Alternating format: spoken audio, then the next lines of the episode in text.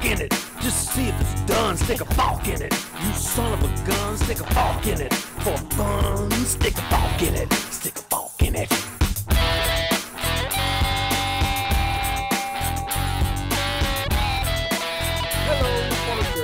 Esto es So Fork It, el único podcast que es padrino de un pingüino. Este es el episodio 153, NFT para el SEO. Por el dólar que estoy pagando, mis posetas, inclusive la que no es japonesa, esta semana sí me gustaron. Cosa importante que yo no sabía. Me estoy vengando de una manera muy manual. ¿Por qué seguimos hablando de Joe Rogan? Porque no, ahora estamos hablando que yo Rogan hable él de sí mismo. Nada más estamos diciendo dónde está. Pero no hemos, no hemos hablado, yo lo vamos a hablar, ¿no? Pero no sé, pasaron muchas cosas esta semana. Sí, realmente ha sido una semana medio Creo yo. movida en ese tema, ¿no? Como ida y vuelta, esta, ¿no? sido, esta ha sido la gran semana. O sea, para mí esta semana mm, me cambió la opinión, pues. ¿En O sea, serio? básicamente esta semana, sí, sí, sí. A ver, sí. ¿cuál O es sea, tu opinión ahora? Básicamente esta semana sa- sa- salió un video. Mi opinión básicamente es que Spotify está jodido, ¿no? Porque Spotify al fin y al cabo Ajá. es el publisher de Joe Rogan, ¿no? Bueno, estoy diciendo cambié mi opinión, ¿no? Es el publisher de Joe Rogan. Sale un video con todas las veces que Joe Rogan ha usado la N-word, ¿ok? Y ha dicho cosas que se podría considerar racista. Y ese video me convence a mí de una cosa importante que yo no sabía. Como yo he dicho que yo no sabía suficiente Joe Rogan, pero Joe Rogan es básicamente uno de estos, eh, ¿cómo se llama? Eh, idiotas de Schrödinger, ¿no? Ok. Que dicen algo y de repente, dependiendo de la reacción, dicen que era una broma o no. ¿Ok? ok. Pero la parte que más me impactó es este site, que, que lo estoy poniendo ahí, que te dice qué episodios de Joe Rogan ha borrado Spotify. O sea, Spotify no los tiene disponibles, ¿no? Y esta semana un montón de episodios de, de Joe Rogan. Se añadieron a la- Spotify al catálogo. se, se añadió al catálogo. Y la razón parece ser que sale este video. Ahora la acusación no es solo estás diciendo mentiras sobre COVID, no es solo la cosa esta como tan fácil de defender de quién va a agarrar. o sea, el idiota que agarra opiniones médicas de Joe Rogan es un idiota que, que se puede hacer. Ese no va a mejorar para nada. Ahora ya es una cosa bastante más profunda, ¿no? Donde además me parece chévere, demuestra que el poder de la cancelación no es así como tan fuerte, ¿no? Y al parecer en una conversación, Joe Rogan y Spotify decidieron borrar este pucho de episodios, donde me imagino cada uno de esos episodios contenía algo que Joe Rogan preferiría que no se recordara y, y no sé qué. Joe Rogan hizo una de estas eh, disculpas estúpidas y todo el mundo alrededor hizo la típica cosa, pero no, él tiene amigos de color, no es racista Oh my god. eh, que, que es bastante, bastante estúpido. Entonces, sí. Y además el CEO de Spotify pidió disculpas A a, sus empleados. sus empleados por toda la controversia que había causado el hecho que ellos le pagaron 100 millones de dólares a Rogan. Cosa que lo tenían que saber. O sea, no sé. Spotify... Ah, Para no mí es eso fue un error, de- bueno, desde el principio fue un error, ¿sabes? Como, como estratégico, o sea, pues... Yo sé que quieres empujar el podcast, pero tú no puedes empujar el podcast, podcast comprando el contenido y quedándotelo exclusivamente en tu pl- plataforma. O sea, eso va... Yo sí lo puedes hacer. O sea, lo de Gimlet, por ejemplo, eh, ok. Ok. Creo que los afecta muchísimo menos. No entiendo por qué lo pones exclusivo en Spotify. O sea, y tal vez Joe Rogan era el único que podías ganar mucho poniéndolo exclusivo en Spotify. Que la gente ve Joe Rogan no importa fácil dónde esté. decir, o sea, esto es un podcast producido por Spotify, gracias a Spotify estamos al aire en, en todas las Claro. plataformas. en todas las plataformas y poner tus ads en todas las plataformas. Yo no puedo creer que Spotify, que según entiendo ya trabaja con ads, ¿ok? no es capaz de conseguir ads para sus podcasts para ponerlo en otra plataforma. O sea, en su plataforma el podcast es sin ads y le pongo podcast en el medio y después. o de repente pongo, podcast cada cierto tiempo, whatever. Y a los premium, por supuesto, no les pongo ads, ¿no? Y en las otras plataformas lo quiero oír, como no, hay ads y tres de esos ads son de Spotify. Claro. Ya está. Y ya está. Sí, no sé, pero, pero el hecho es que, o sea, algo tan pendejo como esto, porque es algo tan pendejo como esto, en- Sí. le está costando a Spotify carísimo. O sea, le está haciendo un, le está haciendo un impacto a Spotify que me parece que, que es desmedido. Sí, el- al menos en PR están sufriéndolo. Exacto. En PR la, es- Yo la reacción de la pregunto- gente es desmedida. De todos estos episodios que están aquí, que, que han ido borrando, ¿esto qué será? ¿Un proceso manual en donde hay alguien o alguienes escuchando estos episodios a ver si dice alguna barbaridad? ¿O, o será como un algoritmo que... co- co- como los de No, YouTube? yo, No, no, Yo no. creo que es Joe. Rogan con su equipo de producción diciendo, no, ese mejor bórralo, sin Sí, oír sí, nada. así, escuchando episodios dijeron, oh, ese- dijimos nigger. Ok, quítalo. Oh, dijimos. Ah, Bueno, lo acabas de decir y ahora YouTube no nos No, puede- ahora porque YouTube, en YouTube sí, sí, es un algoritmo. Cancelen a Jaime. Cancelen a Jaime. Exacto. A mí me pueden cancelar hace tiempo, no hay ningún problema. Ya, y, y por otra parte, Spotify no solamente es noticia por cosas malas, sino también por cosas buenas. Y es que, o bueno, depende de cómo, de cómo lo veas. Acaba de mm, eh, firmar un acuerdo con el Barcelona para ser, Ah, sí. eh, claro, la, la marca patrocinante en la camiseta. Y además, el Camp Nou ahora va a tener el nombre Spotify, como está de moda en Estados Unidos últimamente. Exacto. ¿Y cómo se va a llamar ahora? ¿Camp Spotify o No Spotify? No. O... Creo que Camp Nou Spotify. Ah, Pero en catalán es Nou Camp.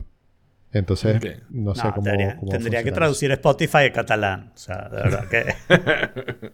Básicamente lo que tienes que de decirlo 200 es, es de arrecho y engreído. Spotify. No, lo dices tú que tienes apellido catalán. Exacto. Que me- vengan a mí Eh, todos pero- los catalanes. Oye, no sé, me parece como de poco prestigio, no sé. Mm. Poco prestigio que, que Spotify. Para el Barcelona. Sí, para el Barcelona. Ah, bueno, poco prestigio que en este momento, si acaso, pero Spotify es una gran marca. eh, Sí. ah, O sea, apartando Joe honestamente, es mejor marca que otras que Hacia a nivel de Emirat, Emiratos. De verdad, a nivel de Emiratos, ¿te parece que Emiratos es una marca de prestigio? Bueno, es una, sí, es una marca de prestigio. Gente con mucho dinero viaja en esa marca y es muy difícil viajar en esa marca, ¿no? ¿Cuántos sé, millones no de sé. usuarios tiene Spotify? O sea, es la plataforma más Sí, utilizada a pero, nivel pero- mundial. pero, eh, ¿Contra pero quién eso es lo comparar? malo. O sea, lo que tú dices es que es chusma. Demasiado O sea, que Spotify es popular, chusma. es chusma. es- no es- O sea, que el problema no es, Bueno, no es la el- el calidad o el Barcelona volumen es de la chusma. marca. El Barcelona es Barcelona es chusma, ¿qué te chusma. pasa? Ok, Claro, claro ok. que sí. El Acepto, es acepto esa respuesta. de- El Barcelona es de, chusma. de España. El Boca Te lo voy a aceptar de como España. título, no sé Y por ahora- qué. y ahora- Pero ¿Cómo no? Está buenísimo, está buenísimo. ¿Cómo que no sabes por qué? Está buenísimo como título. Y además insultas a los catalanes y a los argentinos de- así, en, en un solo título. pues. No, a ver, en Argentina es River los de la Plata y Boca los pobres. En España Plata. también. Pero La Plata es un río, entiéndelo. el Río de la Plata. Exacto, exacto. Y en España también, el Real Madrid es lo- los de la Plata y el Barcelona la chusma. Mm, No.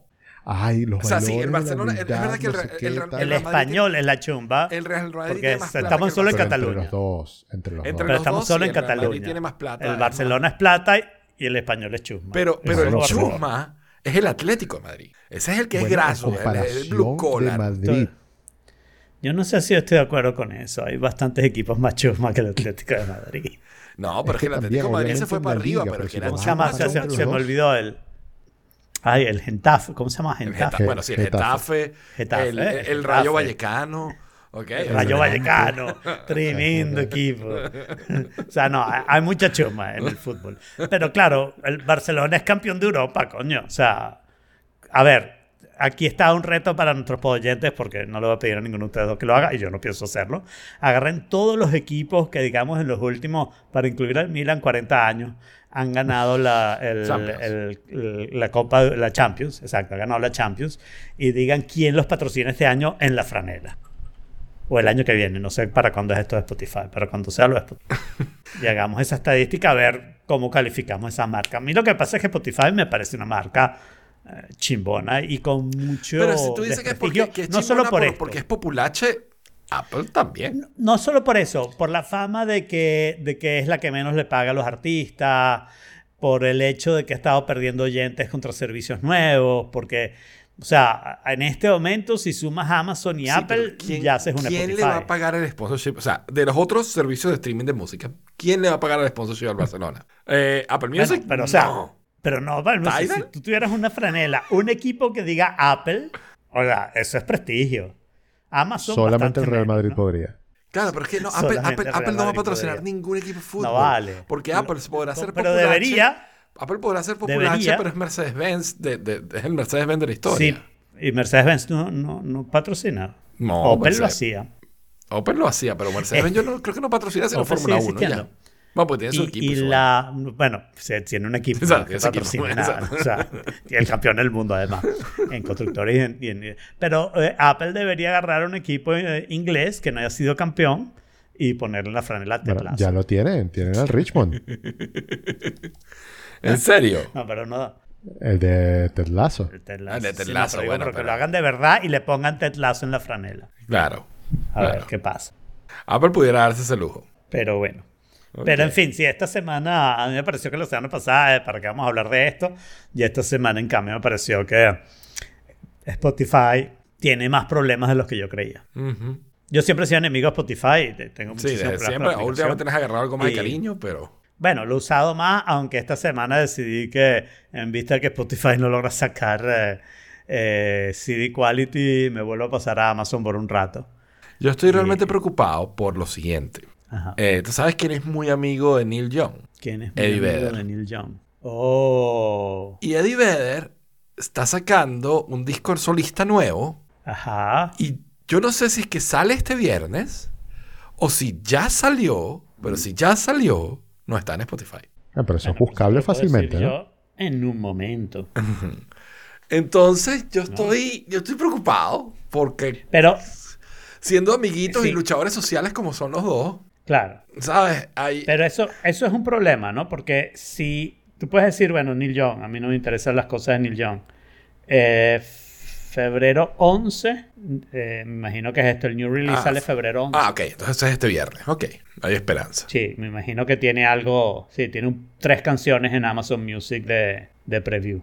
Bueno, ¿Lo puedo ¿ves? Pero fíjate, en, Spotify solo tiene una. Raro. Bueno, pero eso sí, eso, eso hay, pero si en febrero 11 sale en todos lados, está bien. Sí, esperemos. Pero sí, ver. eso, eso es un problema, porque para mí hasta ahora vamos a decir que Neil Young, Johnny Mitchell, Johnny Mitchell, los dos me encantan, son, son cosas que oigo, pero no es así como tan frecuente. Para mí si saliera un grupo que para nadie es importante, como Counting Crows, Cross me es gravísimo. ¿ok? Porque lo oigo, lo oigo lo suficiente.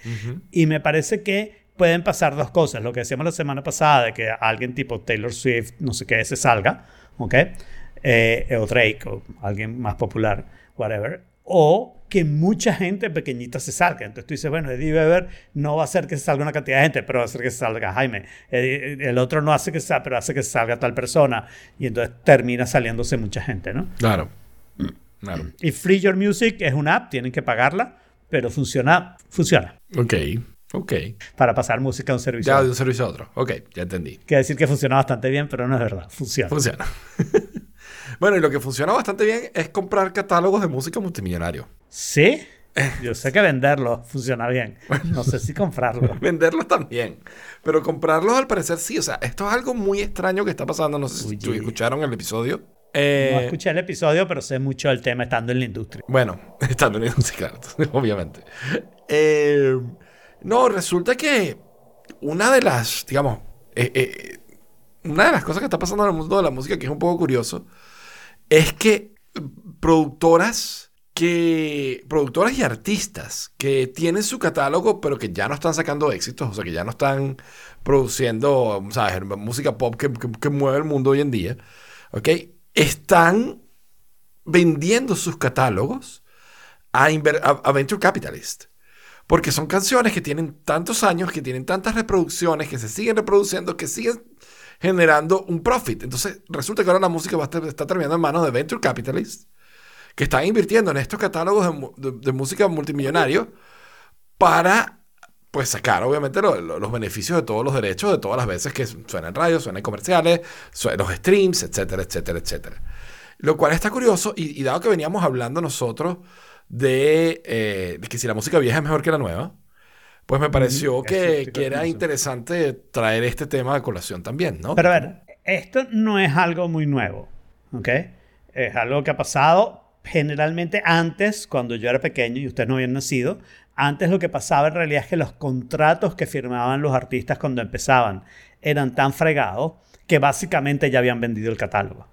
claro, ok. Claro. Entonces, por ejemplo, los Beatles no fueron dueños de su catálogo. Em, Taylor Swift, famoso, que no logró tener control de su catálogo, ni siquiera después de hacerse famosa, lo compró un Venture Capitalist, a pesar de que ella no quería. porque lo tenía la disquera y la disquera se lo vendió al Venture Capitalist y Taylor Swift famosamente decidió regrabar esos discos. Y aquí hay algo muy importante. No voy a entrar en muchos detalles, pero hay siete cosas distintas que puedes vender en un catálogo, ¿no? ¿Ok? Pero la que generalmente no vendes es la de... eh, ah, ok. Voy a sac- sacarme las demás. Hay dos que son importantes, que es la El composición recording. de la canción. La- no, la composición La primero. composición, ok. Y la composición generalmente no la vendes y nunca pierdes todos los derechos. Claro. Tú puedes hacer un trato financiero y decir, mira, mis revenues por mis compositions que se le pagan a la eh, RIAA y eso no te da control sobre la música. O sea, Neil Young puede pedir que saquen su catálogo a Spotify, pero si tú bus- buscas eh, Keep on Rocking in the Free World, vas a encontrar una excelente versión este, de primerita y la vas a poder tocar, ¿no? Y, Claro. bueno, ahí tiene Free Rocking in the Free World, por ejemplo, ¿no? Entonces, que puedes encontrar covers, porque para los covers no necesitas pedir permiso. Tú grabas el cover y automáticamente esos royalties se le pagan a la eh, Recording Industry Association of America y ese ya lo distribuye entre los que tienen el copyright de la canción, ¿no? Ese copyright tú lo puedes vender, pero eso es una, una cosa financiera. O sea, tú sigues siendo el dueño del copyright. Lo que dices es, mira, estos son mis ingresos, ese es el valor futuro de lo que yo voy a tener. Dame 80% del valor presente, 70% del valor presente. Ahora, porque yo prefiero mi plata, porque tengo 70 años y me voy a morir, ¿no? Lo más común es vender los recordings. ¿ok? O sea, que son tus actual recordings, lo que realmente gr- grabaste. Eso es Ok. generalmente lo que hablan cuando vendes el catálogo. Eso con cada reproducción recibe un pago, ¿ok? Eh, y bueno, y, y eso tiene interés por lo que decíamos, como se está escuchando más catálogo, porque es súper fácil escuchar catálogo, entonces comprar estos catálogos podría ser buen negocio. Yo todavía no me cuadra eh, eso, porque yo no veo que pagando millonadas por catálogos de gente famosa tú vas a tener suficiente de ese eh, long tail como para recuperar el dineral que invertiste, ¿no? Y los que están vendiendo es gente que está vendiendo por mucha plata, pues está vendiendo básicamente, ya con eso esto es set for life, yo, Claro. mis hijos y mis nietos. Claro. Bob Dylan vendió eh, ¿qué? varios otros. Pues bueno, me pareció interesante, está bueno el, el episodio de, eh, si no me equivoco, es de, de Indicator, que es como la versión light de Planet Money, eh, donde... Planet Money Light. La de Money Light. Ahí tienen el link en las notas. Eh, Me pareció que estaba chéverísimo. Es un buen episodio para ¿sabes? descubrir, como siempre, con, con Planet Money, alguna esquina de la economía que, que no te esperabas que funcionara de esa manera. ¿No? y entonces, Muy bien, muy seguimos con los problemas de decidir cuál es el cliente de correo. De hecho, en, en, en- ¿cómo se llama? En ATP. fue el tema. El tema de la sí, sí, semana. O sea, Lo- eh, lo yo estaba escuchando a Alfredo a probar en inglés.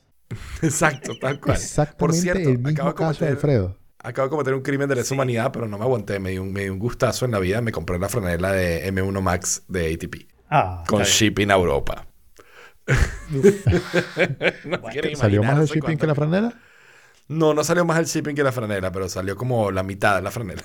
Y que- Ok. créeme que el precio de la franela es fuerte. Sí, son, son caras las franelas, la verdad. Yo he comprado varias de ATP, pero cada vez son más Yo quiero ver la cara de Jorge, porque Jorge está metiéndose ahorita a averiguar a ver cuánto cuesta la franela. No, no, no me estoy metiendo, pero, pero me iba a meter después. Pero ahora me voy a meter ATP. Yo quiero ver la reacción cuando saque la cuenta. La del M1 Max, porque ver, además la del M1 ¿qué? Max es más cara que la del M1 Pro, porque se supone que puedes pagarlo. Por supuesto. Hijo de puta. M1 Max. Bueno, porque es la Max. O 40 dólares. O sea, es como... No es cualquier franela. No, Una- es la una franela más franela cara que de- he comprado en mi vida. Sí, es cualquier franela, pero te la venden a 40 Exacto. dólares. Ah, bueno, claro. Es una franela de threadless, eh, cuesta, ¿qué? 15 dólares, algo así. Ajá. Y cuando hay rebajas, te cuesta, ¿qué? 7. Ajá. Sí. O sea, cinco, Generalmente las franelas de este tipo se venden como a 20 dólares y no sé qué. Porque eso es lo que gana el, el que lo vende. Pues. O sea, eso es lo que gana ATP más o menos. Claro. Pero ATP decidió como Apple ganar un poquito más. A ver, voy a compararla con la de la Pro. Cuesta 35. Bien, Clever. Clever. 35 por, Pero eso, por lo, hacen, nada. eso lo hacen como 5 chiste. por nada. Claro, eso es casi sí, un sí. chiste. O sea, eso, eso es literal. Un, un chiste que le genera dinero. O sea, Claro. cu- Sí, cualquier bueno. comediante. Está bien. Esos son los mejores chistes. Eh, yo esto que voy a contar de Google lo mencionaron en ATP, pero yo no lo había visto y al final leí con cuidado el email que Google me mandó y hay un link, hay un link que dice, ah, si tú no usas tu Legacy Edition para negocios, para business, y si tienes menos de 10 usuarios, yo, ese soy yo, ese soy yo. Entonces, ha- eh, haz login en tu sitio como administrador y cuéntanos la historia o dinos algo, o whatever, o explica tu situación, no sé qué. Tú haces link y ese es el, el- el- el link que puse ahí que, que Jorge lo cortó con un bit.ly. ¿ok? Tú haces clic ahí y te sale toda una explicación de esto, pero lo único que te sale es esa frase otra vez. Login como administrador y dinos, hice login como administrador y no vi dónde decir nada, ¿no? Pero al parecer, al parecer puede ser que hay una manera de quedarse gratis si estás en esa situación. O sea, no eres un business, o sea, que no le sirve a Jaime, pero a mí me serviría Exacto. perfectamente, ¿no? Eh, lo malo es la frustración con Google de, pero no me puedes decir una instrucción clara de llena esta forma y te decimos nuestra decisión en menos de 24 días, qué sé yo. Porque lo que yo me temo es que esto sea una manera de Google de que la gente postergue el cambio hasta que no haya más remedio, ¿no? Y Entonces Claro. tengas que pagar al menos un mes mientras haces el cambio y no sé qué, no sé qué. Eh, por otra parte, yo tengo, yo hice varias averiguaciones una iCloud y iCloud for Domains puede ser una solución para la gente que ya está metida totalmente en el, en el mundo de Mac, sobre todo si tu correo, el de Apple, es tu correo principal, en vez de ser un Gmail. Esta puede ser una solución perfecta porque si tienes iCloud Plus, te deja tener cinco dominios, ¿ok? Ok. Y cada persona Cinco de tu familia- diferentes. Wow. Y pueden estar compartidos con tu familia y cada persona con tu familia puede tener hasta tres emails. Wow. Ok. Por el dólar que la- estoy pagando. Exacto. La verdad que eh, no es una mala solución y puede ser que yo la aplique en algunos de mis dominios. Por otro lado, Hover, Hoover, eh, Over, dicho en español, ¿no? Este, porque la H es muda, que, que es una frase absurda. La H no es muda, la H lo que es es silente. Si la H fuera De muda, todas maneras, quiere es burda de no estúpido habla, hacer pero- una letra y hacerla silente. ¿Para qué coño haces la letra Ninguna- para empezar? Pero todas las letras son mudas, ninguna letra habla, que yo sepa. ¿no? O sea, lo que es H es silente. Pero bueno, ah, pero al menos te permite tener discusiones de, de gramática, de ortografía, piensa en eso, Jaime. Entonces, en Hover, Hover tiene dos cosas interesantes. Primero, te deja hacer forwarding, ¿ok? Y es algo así como por 5 dólares al año. Ok. Y segundo, te da una cuenta de correo, si recuerdo bien, los números algo así como 29 dólares al año por mm, 20 teras de correo. Wow. O 20 gigas, no sé. Pero 20 bueno, gigas es un número grande. 20 gigas. Pero es un número grande que para algo como nosotros nos permitiría hacer esto y es bastante más barato de lo que pagarías en Google. Un problemilla es que Hover cobra más por los dominios que Google. Sí, Hover cobra más por los dominios que Google. Es Eh, 3 dólares más, pero Sí, pero se nota. Pero está Yo ahí. te recomendaría mi proveedor de dominios, que el nombre no ayuda, pero es realmente serio y legítimo. que Se llama Ah. Namecheap. ¿Verdad? Nombre barato. Pero, pero Namecheap de verdad que es, es- es relativamente decente. Definitivamente nada que ver con GoDaddy. ¿Ok? Ok. Y yo tengo todos mis dominios ahí desde siempre. No he tenido problemas. Lo que nunca he hecho es la parte de correo con ellos, honestamente. claro. Sé que lo ofrecen. Ahora déjame, ahora déjame hablarte de los dominios en Google. Porque yo me metí en los dominios en Google porque yo me acordaba que yo era uno de mis dominios que nunca menciono porque es secreto. ¿ok? Eh, yo tengo un redirección, creo que se lo he mencionado alguna vez, yo tengo un redireccionador de correo que cualquier correo que tú inventes arroba ese Un dominio cachón. me llega a mi correo. Por si acaso alguien quiere comprar ese dominio. Ujú. ¿ok? No, te, no, no sufres demasiado de spam. Ese, no, no, poca gente, no, pero tiene que ser escrito ese dominio. O sea, hay alguna gente que escribe, pero es muy, muy poco. Eso en Google es gratis. Y entonces yo agarré todos los dominios por los que yo estaba, no, dos dominios por los que estaba pagando un workspace. Eh, eh, works, con, con, dominio, con, el, con lo de Google, por supuesto, yo podía responder y usar correo y no sé qué, no sé qué. Pero lo que dije, ¿sabes qué? No los estoy usando lo suficiente. Lo em, cancelé el workspace ahí, que ya lo estaba pagando, y me hice un cachol. Tengo hasta el 10 de marzo para sacar todos los datos de los correos viejos, si es que me interesa que creo que no. Y en el caso de Tequeno, que era un Legacy Edition, ¿ok? Eh, borré el Legacy Edition y hice otro cachol. Ok. ¿ok? Entonces, este, creo que, excepto para OctavioNet, yo me voy a quedar en Google porque los dominios son baratos, esa parte no funciona mal y tengo el cachol para todos los que quiera. Nice. Y Así para que- responder, no vas a responder desde eso, desde esos correos. Claro, eso, son, eso me sirve para los emails de los cuales no quiero responder, con lo cual no me sirve para octavio.net, para el cual todavía necesito una solución. Claro. Exacto. Bueno, eh, para resumir más o menos lo que dijo ATP, eh, Casey pidió dos opiniones. Marco le dijo que le pagara a Google, o eso es lo que recuerdo. Y eh, Siracusa dijo que eh, usara Fastmail, ¿no? Sí. Eso es también lo que recuerdo. ¿Tú evaluaste Fastmail? A mí lo que me pasa con Fastmail es que no me parece sustancialmente barato, ¿no? ¿Ok? Sobre todo por el hecho de que al fin y al cabo estás perdiendo la parte de Google, ¿no? Claro. Entonces Sí. creo que hay opciones más baratas que Fastmail. Lo cual si vas a usar Gmail, claro, aquí está el problema, ¿no? Si lo que tú vas a hacer es IMAP o POP, Fastmail probablemente es la mejor Es la solución. mejor opción. ¿Ok? Probablemente lo sea. Pero si tú lo que quieres es lo que hago, forward a Gmail para seguir usando Gmail, entonces lo que tú quieres es la opción más barata, ¿no? Porque no vas a ver ese correo, ¿no? no nunca vas a Sí, exacto. Hacer Es, es un mero trámite. IMAP. ni- Claro. Ahora, eh, ¿ustedes entendieron de verdad el fondo de lo que decía Siracusa de iCloud Plus? De que si se te pierde un correo, Apple no te da como que mucha información sobre ese correo. O sea, ¿en qué, en qué ocasiones pasa eso? Yo creo que eso es algo muy exagerado de su parte, Sí. como, como para lo creo. quejarse de Apple y ya. Yo te voy a decir que yo creo, opinión controversial aquí, Wow. yo creo que la gente está muy atascada en que iCloud es una porquería y iCloud ha ido mejorando considerablemente. Pero en términos de correo, sí, Google era mejor y probablemente lo sigue siendo.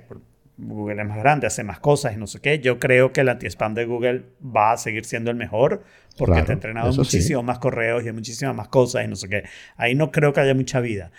Pero yo creo que yo creo que yo podría confiar en iCloud tranquilamente para mi correo de ¿Qué, qué tan malo tiene que ser como para que tú digas no? O sea, voy a alejarme de iCloud para el correo.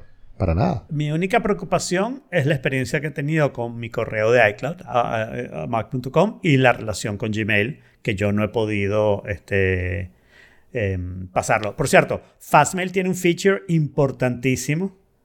Si Que lo es que tú quieres huir de de Google, de Gmail. ¿ok? Que tú puedes importar los correos de Gm- de Gmail sin pasar por Gmail. O sea, eh, le das tu login y password y no sé qué, el second factor, y él va y se busca todos los correos y se los jala. Claro, yo tengo 10 GB de correo, ¿no? En mi Gmail, en mi cuenta de Gmail. Si yo le pido a Fastmail que me gaste eso, eso es lo que digo que empieza a ser un precio, ¿no? Claro. Claro. Mm, Es una situación incómoda, definitivamente. No hay, no hay una solución fácil. y- Pero yo tengo, yo creo que tengo un plan, Tu plan parece estar bien. relativamente bueno. O sea, lo que yo le voy a decir a mis usuarios, pues mi problema son mis usuarios. Yo tendría menos problemas. Si fuera yo solo, ya lo habría hecho. Mi problema son mis usuarios. Yo le voy a decir a mis usuarios, miren, créense una cuenta de Gmail. Paso uno, vamos a hacer un- una exportación, un takeout de, de tu cuenta actual de OctavioNet y eso lo vas a poner en tu cuenta de Gmail. ¿Ok? Hago el cambio de correo, eso, eso es en un día que hay que hacer todo eso, ¿no? Hago el cambio de correo y, mm, y, este, y, de, ahí- y de ahí les digo, haz forward y esta es la manera de que puedas mandar email con su correo. Entonces vas a tener una cuenta que es gmail.com que nunca vas a usar, donde vas a recibir tus correos y siempre vas a contestar como Es más o menos lo que yo octavio.net. Eso es lo que yo hago exactamente, pero mis usuarios no. Claro. Y mis usuarios me han dicho claramente que ellos lo que usan es web, ¿no? O sea, Claro. web en, en Gmail. Entonces, aquí les mantengo la interfase, ¿ok? Con... Con, con Con un procedimiento cambios, técnico medio transparente para ellos. O Exacto. sea, porque en la práctica es sencillamente, yo creo que solo tienes que hacer eso sí cada vez, porque no creo que puedas enviar como de manera predeterminada en Gmail. Como, Sí, sí como- puedes. Sí, sí puedes marcar Ah. algo predeterminado. Sí puedes. Sí. O sea, como que tú le das componer y de una vez te salga. Tú le, tú le das en Ah, un mira. setting, le dices, este es mi. Tú le puedes decir, siempre defecto". quiero responder desde esta misma dirección, o el otro que es el setting que yo tengo, que es el que más me gusta, es yo quiero responder desde la dirección a la que me mandaron. A la que llegó, claro. Claro. Pero, tú, pero ya va. Pero tú puedes hacer ambas. Tú puedes decir, cuando yo compongo un email, ponme esta dirección por defecto. ¿Ok? Después yo la cambio si lo necesito. Y cuando respondo, si la que me mandaron está entre la lista de las que yo puedo responder, ponme Ah, no, esa. entonces es sencillamente un trámite de cambiar Sí. algo internamente y listo. Hay, hay un problemilla um, de timing que tengo que resolverlo bien. O sea, probablemente o sea, que no sé, que hacerlo todos al mismo tiempo. Sí, ¿cuánto tardas en, en- en- en exportar? O sea, e, e importar. De repente lo que les hago es pedirles el password y hacer el takeout yo en el momento que me parezca. Pero me imagino que esta experiencia con mis otros correos me dice que voy a tener un tiempo después para entrar al menos con administrador y poder hacer el takeout. Eso lo voy a revisar en las próximas semanas. Todavía tengo tiempo, ¿no? Lo voy a Sí. hacer con mucho orden. Bueno, y ya con lo que dijiste de iCloud for Domains, eso es lo que yo voy a hacer, porque yo tengo venezolano en Chile con, con Gmail, o sea, con, con el Legacy, eh, y no quiero pagar eso. Y ya estoy pagando Claro. iCloud, así que me, me paso y Creo que ya. te funcionaría chévere. sí. Claro, yo no necesito gran cosa ahí. Bueno, Muy Y bien. iCloud puede ser una de mis opciones, la verdad. Muy bien. ¿Y vieron el episodio de Euforia esta semana? esta semana sí me gustó. ¿Te gustó? ¿Sí? ¡Wow! Eh, O sea, a ver, eh, yo vi otra serie. A ver, serie. acuérdate Sí, que yo serie. solamente había visto eh, los capítulos de esta temporada, ¿no? La, Sí, la temporada pasada esta me la contaron ya. serie. Sí, o sea, pero me gustó por, por la actuación de, de Zendaya, me gustó Bueno. por, por la tensión que tú bien. sentiste por, no sé, 20, 25 minutos seguidos. Ahora, eh, me parece bien estúpido todas las cosas que pasaron. Eh, ok. Claro, cuando se mete a la casa, lo del perro, lo que se, se- sale corriendo con una pata chueca y el tipo que tenía una pistola a la mano no la, no la agarró, que se le pierden los No, policías. Pero menos que- mal, ya va. Si alguien roba una casa, no es matarlo cuando huye. Eso es Bueno, para pero- crímenes más graves, creo yo. Claro, pero a ver, si tú agarras una pistola y haces un disparo, esa persona, si sigue corriendo, es bien estúpida. Normalmente se tendría que detener para que no lo maten, ¿no? Sí, pero cuando Eso pudo haber disparas al cielo le puede caer a alguien. Entonces, tienes que tener cuidado. Eh, yo no creo que Seguramente ni te vas a enterar Yo- si eso pasa. Bueno, pero no, yo no creo que deban disparar muy alegremente. Yo creo que debes tener. Lo que sí me parece es que los policías deberían tener mejor condición física y deberían poder alcanzar.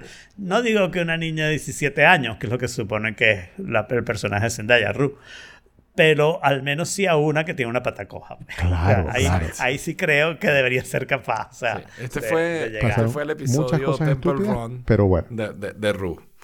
¿no? Sí. Lo que me parece a mí es que es, estoy de acuerdo contigo que pasaron muchas cosas, pero en realidad fue mucho tiempo, ¿no? O sea, tardaron mucho y no pasó nada en el episodio. O sea, este episodio lo cuentas en cinco minutos. Si, si, si yo te tengo que decir, eh, te tengo que poner al día para que puedas ver el, el siguiente episodio, este episodio es de cinco minutos. No, es, No bueno, tengo es- mucho que decirte.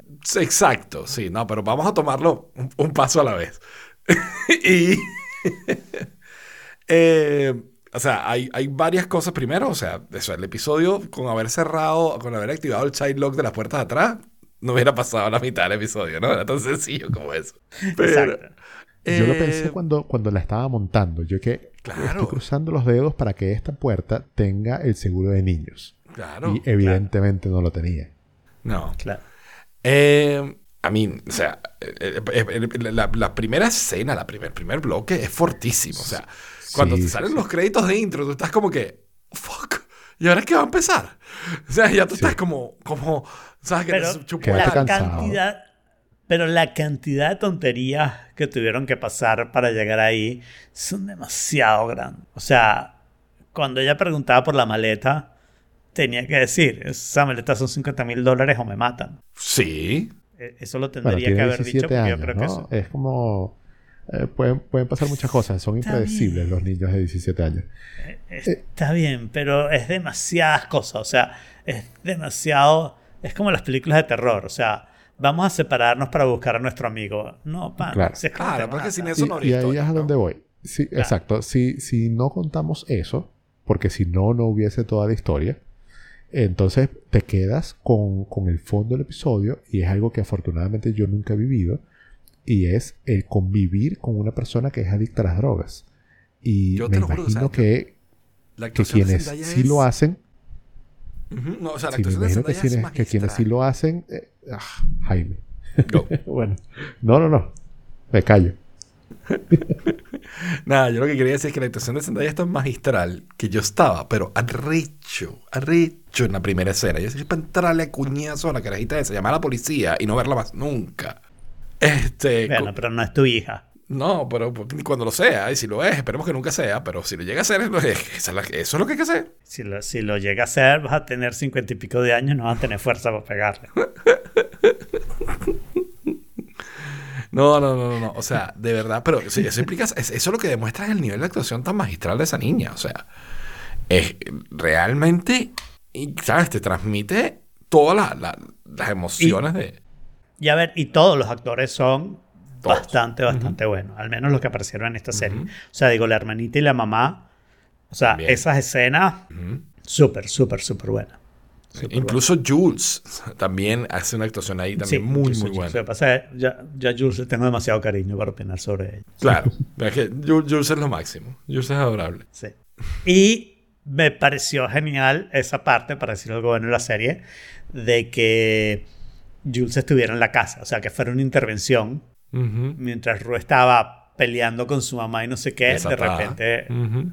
Ru fuera la que dijera. Entonces ahí como que cambian las cosas. Porque esa parte de la actuación, ¿no? Se- De, de- de que tú en realidad eres varias personas con distintas personas, ¿no? Ujú. Entonces, de decir, ah, esta persona estaba mientras tú estabas haciendo el otro papel, ¿no? Porque, Exacto. Y, y creo que en la familia, o sea, es distinto. Si tú estás solo con tu mamá, estás haciendo una cosa y si de repente te enteras que está ahí tu jefe, pues hay una cierta... Totalmente. Sí, Totalmente. son dinámicas familiares y personales reales. Sí, sí, sí. Sí, y que se puede manejan muy malinterpretar muy fácilmente, ¿no? Porque, o sea, puedes hacer una broma que siempre la hayas hecho para no entrar en, la- en las situaciones tan terribles como la serie. Tú puedes hacer una broma que siempre hayas hecho, pero que una persona externa lo oye y dice, mierda. O sea, ¿qué Claro. diciendo? Claro. A otra cosa, le tengo pánico, pánico, yo creo que es una personas que más miedo me da en la vida, es la drug dealer. Sí. Pero mucho miedo. Y, y, allá, y, allá, y allá hay otra estupidez. O sea, esa es la persona a la que tendrías que estar huyendo, no llegarle con unos centavos. claro, y pero es que ella fue, ahí. piensa que ella fue a todos los demás lados primero, ¿no? ella agotó todos sus recursos. ¿A dónde más iba a ir? sé. Sí, eso, el miedo la lleva. O sea, es como que si no hago esto me van a matar. Y si no me matan a mí porque me escapo y me voy y me, me- me- me vuelo, van a matar a mi mamá y a mi hermana. Entonces es como Hay- que... Aquí hay que hablar con la, con la mamá y la hermana. Es, la verdad, esa era la única solución. Claro, pero una cuando eres que ha una, tardado toda una la serie para de hacer eso. 17 años, pues, ¿sabes? Donde ya Sí, huiste sí, y ya, ya- ya, ya estás Si ya empezaste con drogas, empezaste mal. Estoy de. Exacto. Eh, pero fuerte el episodio, muy, muy fuerte, muy impactante, eh, de, difícil de, de digerir, como decimos diciendo. O sea, al final todo esto, lo que aquí lo que falta es adult supervision a toda esta gente. ¿Ok? Si cualquier adulto hubiera intervenido un poquito antes, no más nada de esto pasaría. Pero los niños no Por- tienen adult supervision. Tú no tuviste adult supervision. tuve adult Tus padres supervision. creían que tenían adult supervision. Ah, tú hacías lo que te daba la gana. Lo No, que pasa es que eras no. inteligente y te portaste bien y, y vendiste la droga que dijiste que ibas a vender. En vez, en vez de metértela tú. Estás diciendo Eh, que yo sería en fez. algún punto del episodio. No.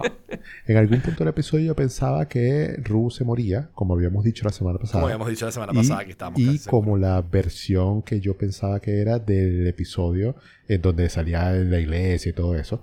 Y yo dije, bueno, eh, lo que hicieron fue contar después cómo se murió de lo que habían dicho antes cuando estaban en la iglesia. Ah, Pero. Mm. pero resultó que no, al final ella sale y de- despierta en la cama la- de la Claro. Y, y se va. Otra cosa, en la cama, cuando ella está tratando de abrir las puertas de la, de la drug dealer, las que están encantados, se pillaron que se escuchan rajuños en- detrás de una de las puertas, ¿no? O sea, como si hubiera alguien ahí también encerrada que la estaban prostituyendo. Sí, esa casa fue realmente scary. Esa casa, esa, ca- ese, ese- ese- Creo que no lo escuché con suficiente volumen. bueno, pero... Sí, pero digo, no, yo, pero yo me enteré por los subtítulos. casa- y que scratches. Ok. Pero, o sea, despertarte en una clase donde las puertas están cerradas por dentro no, no es una buena experiencia en el mejor de los casos. nunca, nunca. Ah, piensa en un incendio.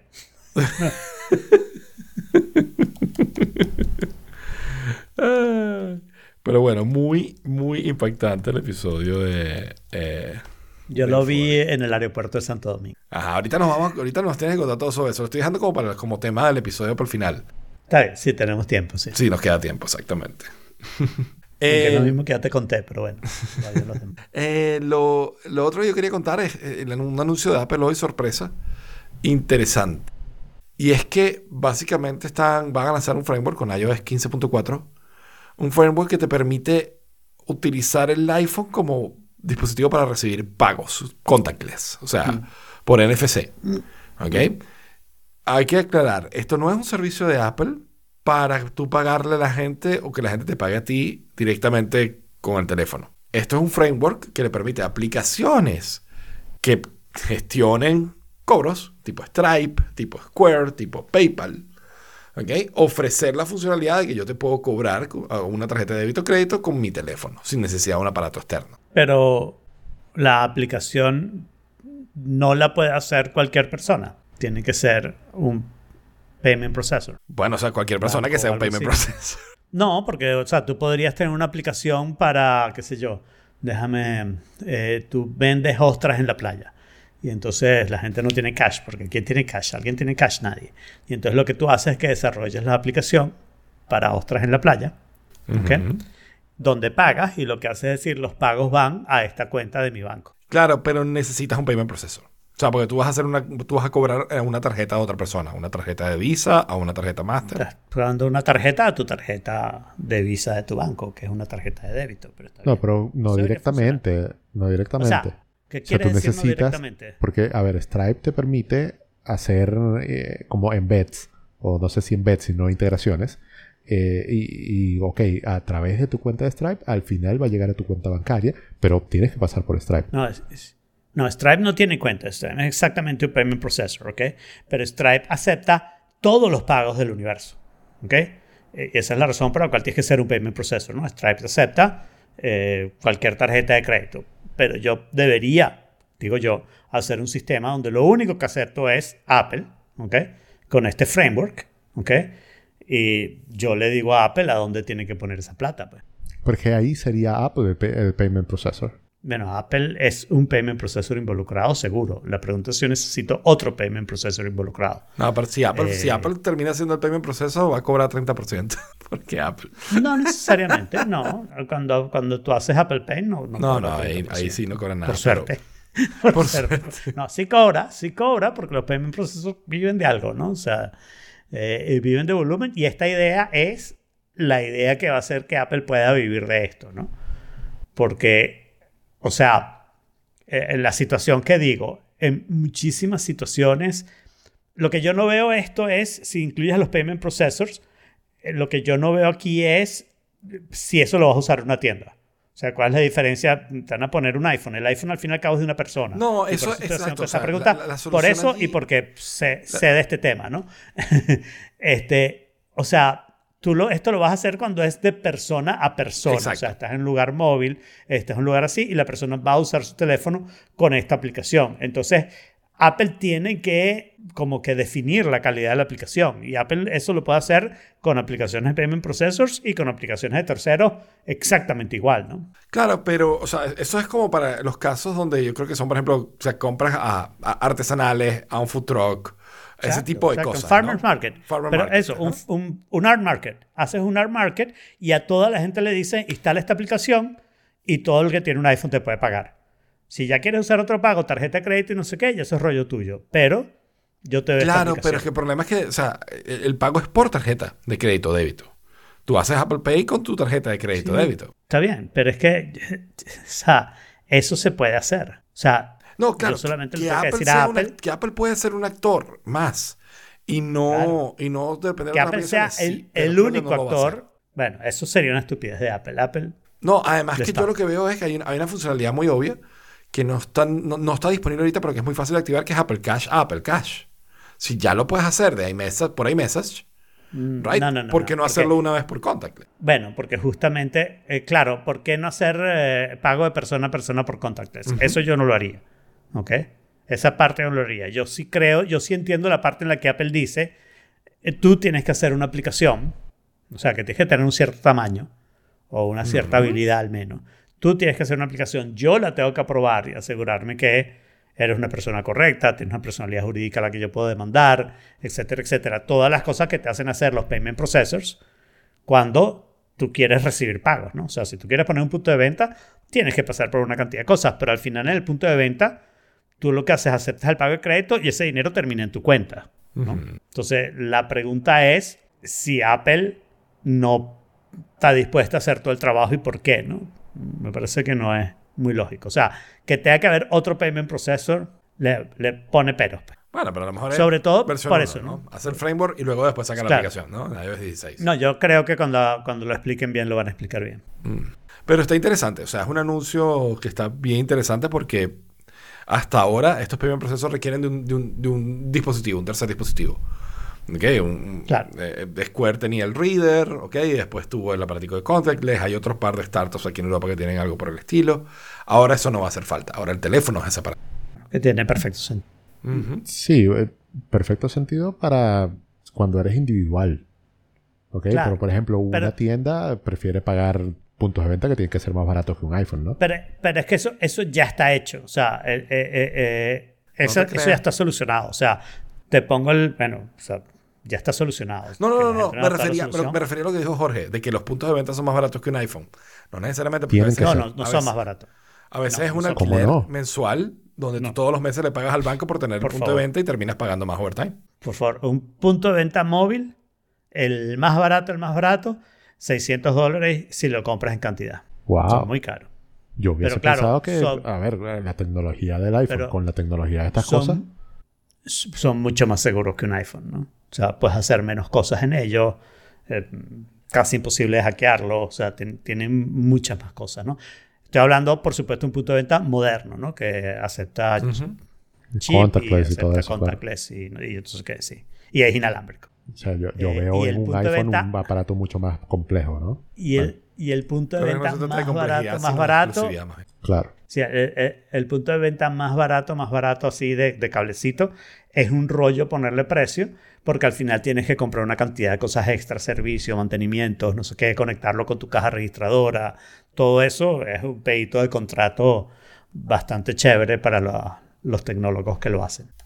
Pero sí, esto es para una persona que le quiere da- dar más seriedad. A mí lo que me parece es que casi todas esas personas no tienen como el payment processor. Me imagino que al final lo que terminarán usando es Stripe. Entonces, Apple estaría regalando el- este- esta parte del negocio Stripe. Que no Ah, le seguramente algo, algún- algo de la tajada está sacando, ¿no? No, sí, saca su parte como mitad de payment processor, pero podría quitar Stripe del camino. ¿no? Para la persona, porque esto para quién es? Esto es para el instructor, de- el entrenador personal que va para tu casa. Exacto. Entonces, para Ok, pagarle, claro. contacto al teléfono, cliqui, cliqui y ya estoy listo. Claro. ya, ya pagaste. Sí. Y él, él está tranquilo y no el sé que qué. limpia la piscina. También los Scott Services lo podrían usar, pero me imagino que Apple pondría objeciones ahí. Claro. Claro. Y bueno, hablando de Apple Pay también, en Chile es ya inminente la introducción de Apple Pay. Ya Nice, hay finally. Tres, cuatro bancos que tienen preparadas ya las landing y se han filtrado eh, con así como que con información sobre Apple Pay. Y, y Apple, y Apple, la misma Apple, tiene una landing eh, que dice Coming Soon para Chile. En, en el, en el local site de Chile. Sí. Y, Y- yo, por ejemplo, hablando de Stripe, eh, yo necesito o necesitaría una cuenta de Stripe porque, ¿saben? Glide. Yo hice la aplicación de Yo de Gusto en Glide y en, en Glide te permiten vender templates. Y la manera que ellos eh, tienen es que te registras Te con una cuenta de Stripe. Stripe y te lo pagan a través de ahí y entonces te dan tu comisión. Pero eh, yo no puedo, o sea, Stripe no sirve aquí en Chile y No para sirve. tener cuenta de Estados Unidos, no. Para tener cuenta de Estados Unidos necesito Social Security. Usa la mía. ¿Really? Ya, why not? Ah, buenísimo. A mí me serviría para darle movimiento porque yo no le doy mucho movimiento. Yo de vez en cuando le cobro a algún cliente por ahí. Pero, este, pues usa la mía, le da movimiento y ya, después te paso tu cuenta lo que, lo que haga falta. Lo que Ah, sea. buenísimo. Bueno, pu- puedo probar entonces. Está porque- resuelto. Si alguien está eso. yendo esto, este, este show es solo de comedia. Lo que nosotros decimos no es verdad y Sí, no pasa en la vida real. Es pero simplemente una sí. cosa así como para, para dar una impresión de, de- de que algo está ocurriendo. El mío, por cierto, está en Europa, no está en Estados Unidos. Pues fue ahí. Es lo único. Ah, entonces no sé si te dejarán. O bueno, quizás sí, ¿por qué no? Sí, No, yo me no, imagino sí, que sí, Cero problema. Pero yo, por Ok. ejemplo, con algunos clientes de Estados Unidos, cuando me pagan por Stripe, las tarjetas eh, bloquean el, el car- el cargo porque es un comercio internacional. Entonces Claro, suelen claro. estar desactivadas para, para comercios internacionales. Pero Bueno, si necesitas una cuenta Stripe, yo tengo como 15. Así que imagino que puedo abrir otra. Bueno, cada, cada uno de mis podcasts en Anchor es una cuenta de Stripe independiente. diferente, wow. Sí, Wow. porque no te dejan unificarla. Ok. Yay. ¿Tienes- ¿Tiene lo? No, no sé si tiene lo. No tiene mucha es lógica. Spotify. Ujú. Es Spotify. ¿Qué te puedo Tiene decir? lógica de Spotify. bueno, y el siguiente Spotilógica. es. No, no voy a hablar demasiado de esto, solo quiero compartirles el link. Es un video en YouTube de 30 minutos. Sí, donde eh, es de Tree Blue One Brown, que es uno de los, de los canales que, ¿sabes? Súper. de uno de los canales más nerdis de Spotify. Donde hacen, pues, explicaciones matemáticas. ¿De Spotify? De Spotify, dije, perdón, de YouTube. Eh, donde hace explicaciones de, de conceptos matemáticos, de, de física y demás, pero serio, o sea, con, con, con, todas las ecuaciones que implica y todo el proceso que implica entender un, un concepto bien a profundidad. Y en este caso es de Wordle. Están haciendo un algoritmo para optimizar cuál es la mejor palabra para empezar un Wordle. ¿ok? Y, y con eso aprovechan de dar una clase sobre teoría de la información. Está buenísimo, vale la pena verlo, honestamente, y verlo completo. La explicación está súper clara, como todos los videos de True Blue One Brown, pero se pone densa. O sea, hay un momento donde se pone densa. Eh, pero al final, si quieren, digamos, el- el short win de todos los 30 minutos es que la palabra con más probabilidades de generar un buen resultado o de acercarte a, a la, que, la que tiene la, la- la más cantidad, de- la mayor probabilidad de revelar más información es Crane, C-R-A-N-E. Crane. Este, empezar con Crane es la mejor opción. Eh, eh, por- ¿Cuál es el razonamiento detrás de eso? Tienes que ver ¿Se el video de puedes decir 30 minutos. No, no quiero ver el video de 30 minutos porque me imagino, me imagino lo que están diciendo, ¿no? O sea, yo lo que me imagino con esto es que tú quieres primero un diccionario de todas las palabras, son cinco, cinco, le- cinco letras, ¿no? Un diccionario con todas las palabras de cinco letras y entonces después las quieres ordenar con las eh, que tienen las letras más populares sin repetición, porque aunque la palabra en Wordly puede tener repetición, según entiendo, eh, eh, no te vale la pena. O sea, tú lo Pero que no- quieres es saber la letra, ¿no? Va mucho, mucho más allá de eso también. Porque luego de, eh, Wordle tiene como una subselección de las palabras de cinco letras que son las más comunes. Además de eso, entonces el tipo corre ¿Cómo, un cómo, algoritmo- cómo? Wordle no utiliza una subselección. En vez de ser 30 y Pero esa subselección la tienes acceso. Sí. Sí, claro, porque O sea, que eso, tú puedes bajar el era- diccionario que Wordly Está en el- usa. está en el Sí, JavaScript. Ok. Entonces lo que te digo es, lo ordenas en ese orden, ¿no? De, de, de que tiene las letras más, Ujú. más comunes. Que por supuesto E, A, R están. Me imagino que N y, E tam- N y C también estarán y por eso Crane resulta tan popular. Pero me imagino que hay otras palabras que pueden servir igual. No creo que haya una única palabra. Yo Claro, había leído que. Stern era eh, como que la más recomendada. Stern, no, Bueno. yo creo que necesitas otra vocal, ¿no? De- habría que hacer una estadística de cuántas palabras de, de ese, de ese diccionario. Cuando diga palabras de cinco letras, me refiero al diccionario de Wordly, no, no me refiero a otro, ¿no? Eh, habría que ver cuántas de esas palabras tienen más de una vocal, ¿no?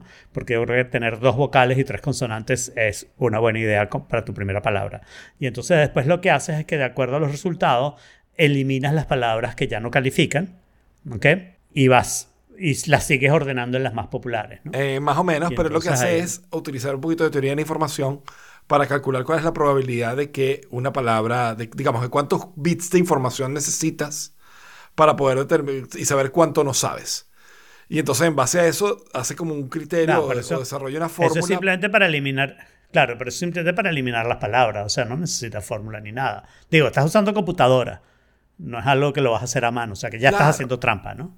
Claro, pero por eso, pero es lo que hace es desarrollar una fórmula donde mide la probabilidad de que una palabra, digamos, te dé más información de la que, de- que el promedio, ¿ok? En cuanto a las letras que, que- que son, que, que van a estar en la palabra final, ¿ok? Y además de eso, qué tan común es la palabra. Y con esas dos probabilidades, él más o menos calcula un score para cada palabra y eh, el algoritmo, digamos, corre todas las palabras y en base a eso determina cuál tiene Eh, más eh, probabilidad de es- revelar información. Eso es lo mismo que yo estoy diciendo, pero en lenguaje de programador, en vez de Exacto. lenguaje de probabilidad. Está bien. Está bien. Este, No, entonces. dale, no, no, no, el video, el video está bastante bien, vale la pena, de verdad que yo, yo creo que tú particularmente No, lo pudieras disfrutar. Creo. No, gracias. Ok. Mira, y hablando de Wordle, en Glide alguien se dio la tarea de hacer una copia que funciona toda en Glide y que Wow. de hecho te, te pone, yo no sé cómo lo hizo, no me quiero imaginar esas, esas fórmulas de Excel, eh, pero te pone hasta un leaderboard, te pone cuánto tiempo te tardaste, te pone un ranking, te, eh, me pareció buenísimo. O sea, la interfaz es como que mucho. eh, limitada a, a lo que ofrece Glide, pero eh, es Wordle, pero sin la E, punto glideup.io. Ok. De hecho, lo voy a, lo voy a poner en, en las notas. ¿Por qué, ¿Por qué no? Póngalo. Ahí está. Muy bien. Yo no sé por qué me estaban esperando que lo pusiera. Bueno, No. parece importante. Yo estoy esperando de pero- quien se haya escrito el siguiente punto hable de ese punto. Sí, e- ese es mío, ese es mío. Ya dije que fui a la República Dominicana este fin de semana. Y una de las cosas que hice, la verdad es que no esperaba que el avión fuera tan cortico, porque hay una hora, una hora en, la en el uso horario República Dominicana y Miami, a pesar de estar cerca. Entonces el vuelo es de menos de dos horas. Pero yo pensaba que el vuelo era de una hora más, viendo la hora que salía y la hora que llegaba. Em, y entonces lo que decidí fue bajar una serie que estaba re- reviendo en, en Hulu, que se llama Kenny, que es una serie canadiense muy graciosa si te gusta ese tipo de humor. Y me bajé, hice download de un season. Lo- Los, episodios son 6, 7 episodios de 20 y pico minutos cada uno, no es, no es mucho. Entonces me bajé un season mientras estaba en la casa, en el iPad, para verlo en el avión, ¿no? Cuando no pude ver mucho en el avión porque el avión no duró demasiado, ¿no? Pero cuando llego al hotel, así en la nochecita, no sé qué, pedí room service y hablaremos más de eso. Y pongo una de las de los episodios y me dice em, eso no se puede ver en esta locación. No, wait, pero yo lo bajé. En el avión pude ver una parte, ¿no? Eh, Claro, Eh. lo único que tenía que hacer era apagar el wifi. Claro, para que no supieras dónde verlo. estás.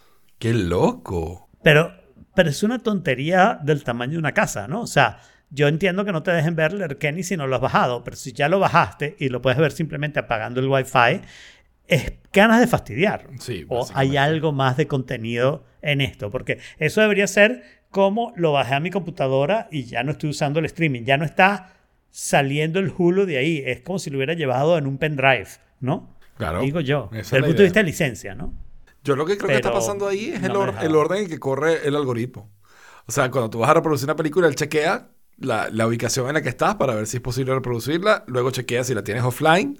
Y si la tienes offline, la carga offline. Pero claro, entonces se separan el primer stop y, y se te dejo- el primer stop, sí. Eh, Es, es probablemente estupidez de, programación. programador. Pero sí, me dio mucha risa. Igual eh, es fácil usar una VPN para poder ver todo lo de Hulu. Entonces, no vi más que cosas en Hulu en todo el tiempo que estuve. No vi mucho tampoco, pero me empeñé en que todo fuera de Hulu. Solo para decir, ¿Sabes qué? Si tú puedo. no controlas mi vida. You're not the boss of me. Exacto. Ay, está bien. Está bien. Y el siguiente tópico tiene un nombre todo místico, pero realmente no es tan místico. Voy a hablarles del ego. Eh, pero me pareció que está curioso esto que, que quería, que quiere contarles. Y es que yo no había entrado tampoco tanto en el mundo de los mocks de Lego. My Own Creations, MOC. ¿Ok? Eh, hay, como ustedes, como lo hemos contado, de hecho, el, el, Saturno un segundo, 5 la isla pirata no es un gran mock. es un gran mock, sí. Y entonces, ¿cómo Ahí es que no habías entrado mucho? Ya va. al- En el mundo de los mocks, yo he hecho mocks míos, ¿verdad? La, la- la banda de rock. Ah, ok, como que pero resulta que hay creaciones de otras personas. Hay todo un submundo donde la gente. Ya- y, y ya- déjame entrar ahí, ¿no? O sea, pues, déjame entrar por donde había empezado yo y, y cómo llegué aquí y, y vamos, a, vamos a ir hacia allá. Déjalo hablar, Jorge, por favor. No, no, no, hablar me estoy vengando. Exacto. Y con razón. Pero, por ejemplo, el Saturno 5, que lo ven aquí atrás en algún lado, ¿ok? Ajá. Eh, es un proyecto de Lego Ideas. Lego Ideas son proyectos que fanáticos de Lego de- envían a Lego. Empiezan a... eh, Están en esta página web donde la gente va votando y si llega a 10.000 votos, Lego entonces lo forma- formalmente lo considera como para desarrollarlo como un set. Y si obtienen los derechos y, ¿sabes? Logran hacerlo económicamente viable, en un precio razonable y demás, pues bueno, finalmente lanzan el set, ¿no? De, de- los Lego ideas que llegan a 10.000, de los proyectos que, que llegan a 10.000, eh, cada tres meses hay como 40 proyectos y escogen dos o tres. ¿Ok? Eh, eso de hecho ha crecido mucho. Antes para que un proyecto llegara a 10.000 era una cosa inaudita. Oh, llegó a 10.000, wow. Ahora es como que, ah, este llegó a 10.000, ah, y este también, porque la gente desde la pandemia... alguien lo, puso en Instagram. Exacto, se hizo popular, no hay nada más nada que hacer, entonces pues todo- un montón de proyectos llegan a 10.000, ¿no? Entonces ahora la selección es mucho más ruda. Em, pero hay, hay creadores allí entonces que tienen, digamos, que, que, que promueven, que- que están poniendo sus ideas allí. Esas ideas están creadas en, en una, muchas de ellas en una aplicación que creo que es Lego Creator el nombre, donde tú puedes armar eh, virtualmente el set.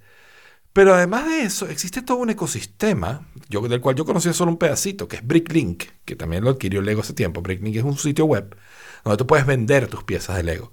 Entonces cada quien puede montar su tienda y vender sus piezas de Lego. Bricklink eh, eh, tiene una serie, o sea, tiene, tiene una, un API también desarrollado que tiene un espacio para crear mocks.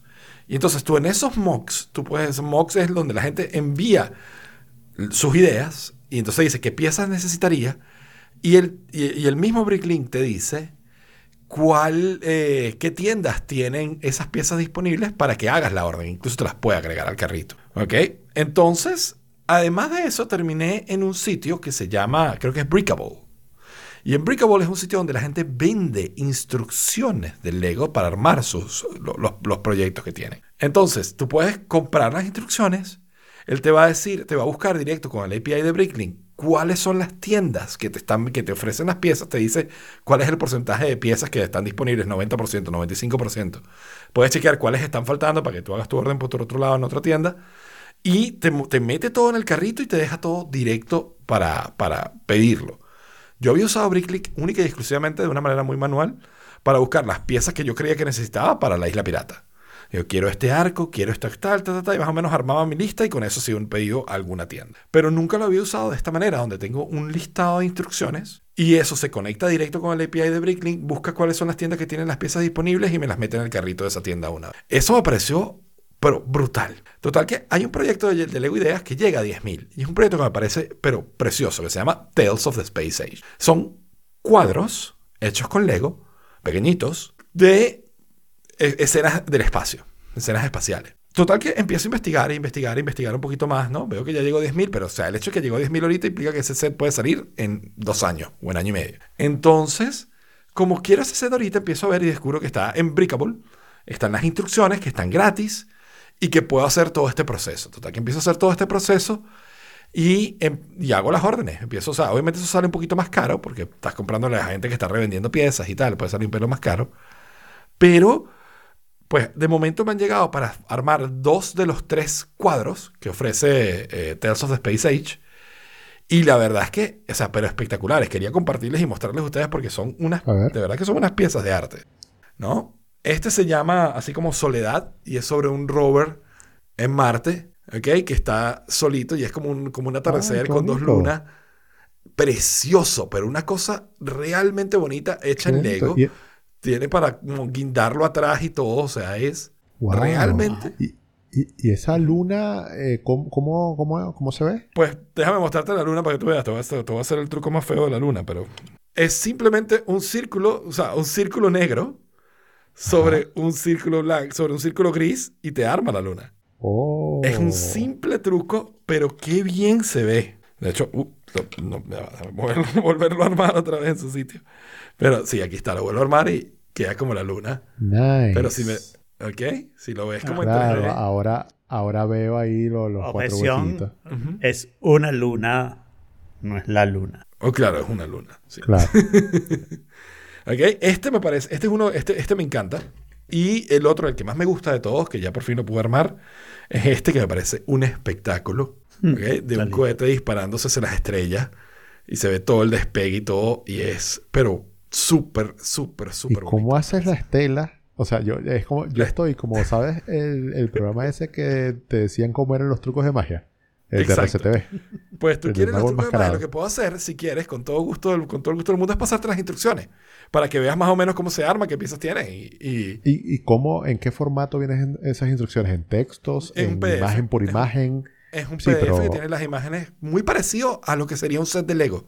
Honestamente, está súper bien armado. Y eso lo hace gente y lo hace gratis. Lo hace gente y lo hace gratis. Claro, yo imagino que hay un software. O sea, si tú haces, tú armas el Lego en, en- en tu software, en Lego Creator, y él debe poder imprimirte las instrucciones. Right? Ah, ok. Pero sí, Nice. súper, súper, súper cool. O sea, Eso está muy estoy teniendo bonito. esto probablemente un año y medio antes de que salga, si es que efectivamente lo escogen, porque apenas acaba de pasar los 10.000. Y es un, un set, pero precioso. O sea, realmente súper, súper bonito. Y el que me queda es como una nave espacial que viene como con tres estrellas fugaces y unos radios que lo están recibiendo la, la información, que también se ve súper bonito. Eh, súper, súper nice. Tales of the Space Age. Eh, lo pueden, de nuevo, meterse en la página, con buscarlo y ver el proyecto y bajarse las instrucciones y hacer la compra por, por Brick, eh, Bricklink. Pueden armarlo ustedes en su casa.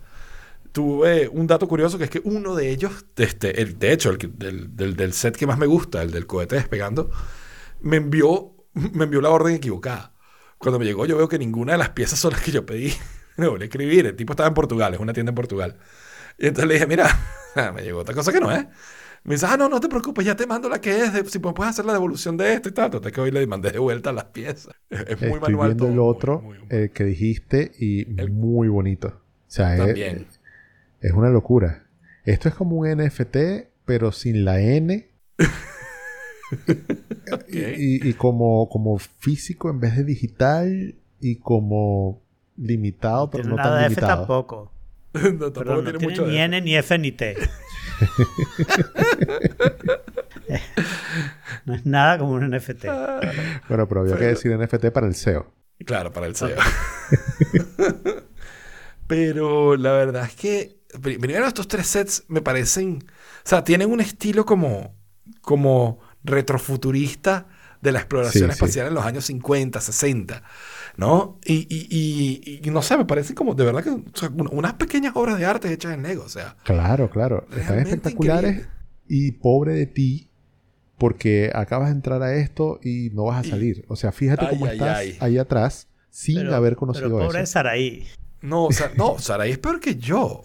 O sea, hoy, por ejemplo, hoy llegó... Nadie es peor que tú, Jaime. No. Lo siento, nadie es peor que tú. Mira, Saraí le encantan los brickheads. Y a mí no me gustan los brickheads, prácticamente ninguno. Me parecen feitos los muñequitos, pero a ella le encantan, le parecen lindísimos. Y aquí en esta casa se han comprado brickheads. Tenemos la Catrina, la, la torre, ¿cómo se llama? La Lady Liberty, la, la Estatua de la Libertad.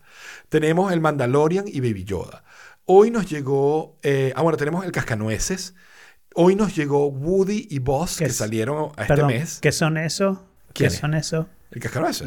La- las cabezas Brickheads. hechas con Ya Lego. te digo, ya, ya te voy a mostrarte uno. Son, son unas figuritas, ¿ok? Que tienen un cierto tamaño y como unas medidas estándares y unas cabezotas grandes, ¿ok? Ok. Como Funko Entonces- de Lego. Es como un Funko Pop de Lego, básicamente. Ok. Y entonces, pues nada, o sea, tenemos... Yo, tengo, yo los únicos brickheads que yo tenía eran los de Volver al Futuro, eh, el Doc y Marty, pero de resto, esta niña ha llenado esta casa de brickheads porque eso es lo que, esos son los que más le gustan. Y de hecho, vamos a montar dentro de unos días una, una repisa donde los voy a poner todos. No te mudes, Jaime. No, no me quiero mudar más nunca. Compra ese departamento. Sí, yo me- la verdad es que no sería una mala inversión. Pero sí, Tales of the Space Age. Realmente estoy enamorado de estos sets. O sea, es una Sí, cosa que, sí. que me, que me Increíble. inspira. Los veo y, y- me inspiro. Me, su- me suena el soundtrack de Interstellar en mi cabeza. Ah, Interstellar, ayer lo mencioné.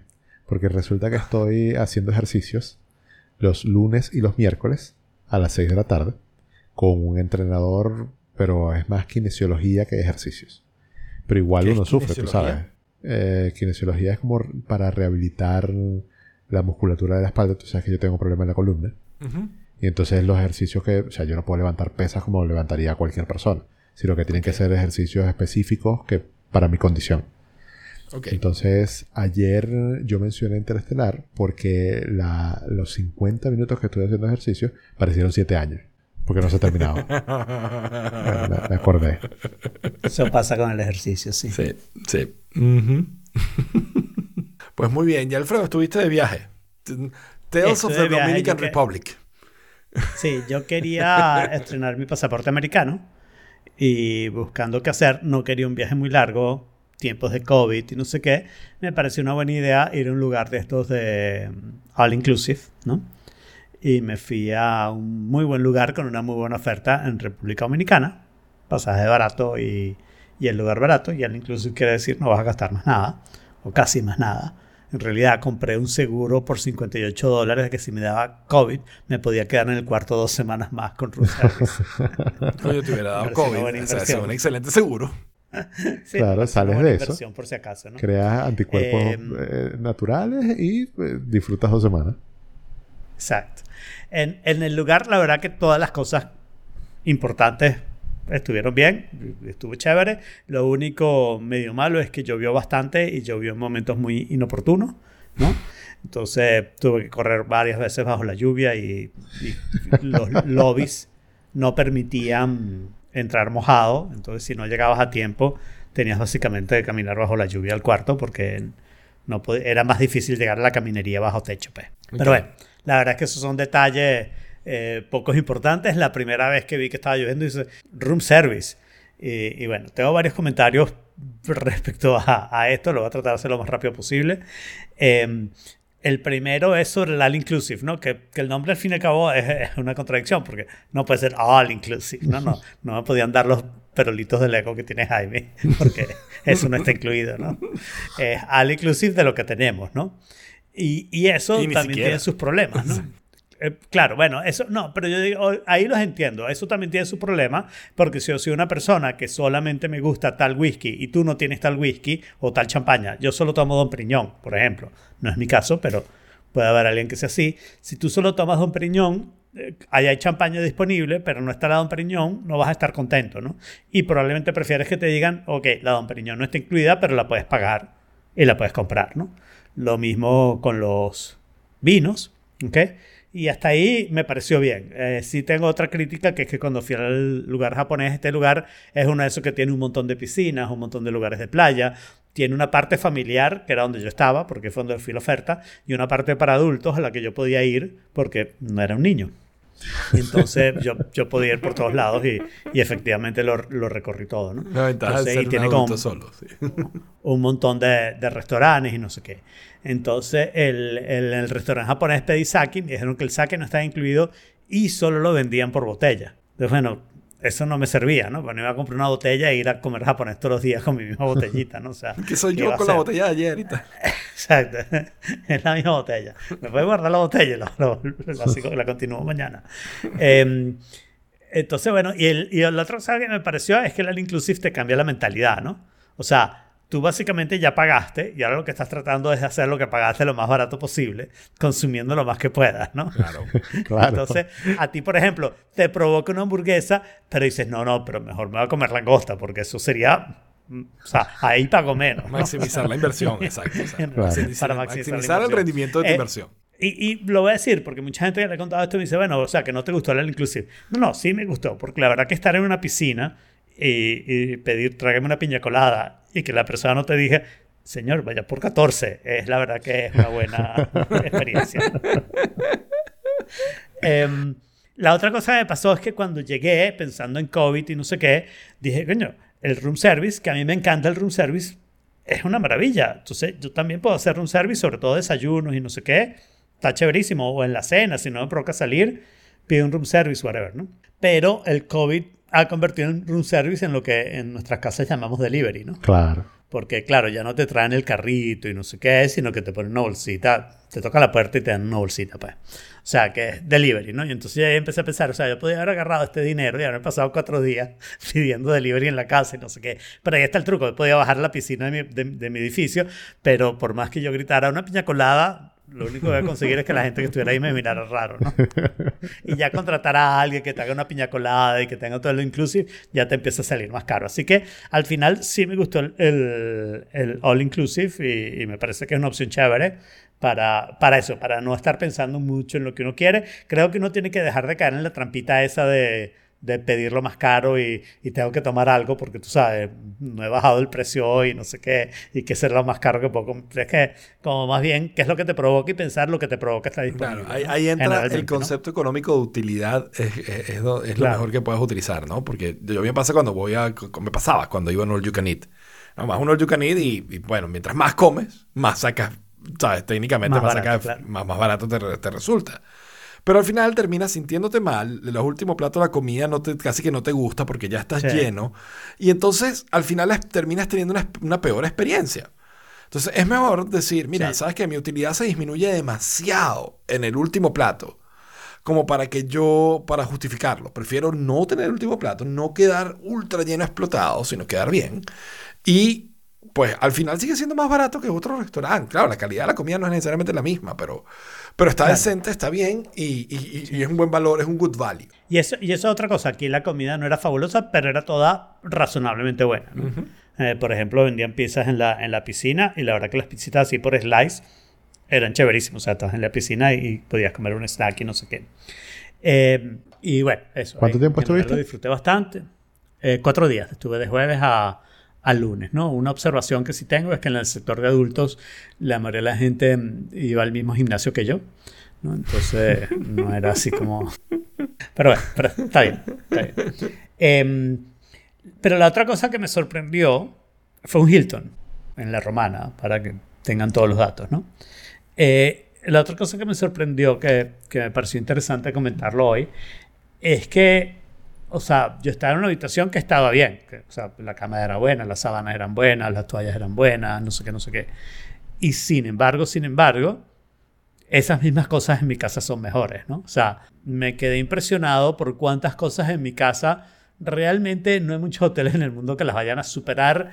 Y no digo que no la puedan superar, pero no la van a superar así con crece. No va a ser una cosa así que la diferencia es pasmosa, ¿no? Eh, uh -huh. eh, lo que es mi cama, la sábana, mis toallas, mis posetas, inclusive la que no es japonesa. O sea, simplemente el hecho de la poseta cuando la sueltas se baje despacio uh -huh.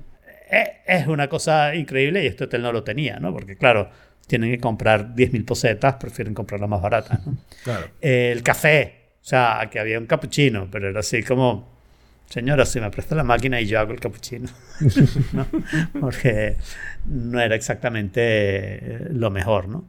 Entonces, y, estaba pensando que eso en realidad es algo relativamente bueno, por, nuevo, porque uno antes no tenía acceso a esa calidad de, de, cosas a unos precios asequibles, ¿no? O sea, si uno se quería comprar un colchón comparable a un colchón de hotel, tenía que, de, de hotel bueno, ¿no? De hotel de calidad Hilton, vamos a decir, sin pérdida de generalidad.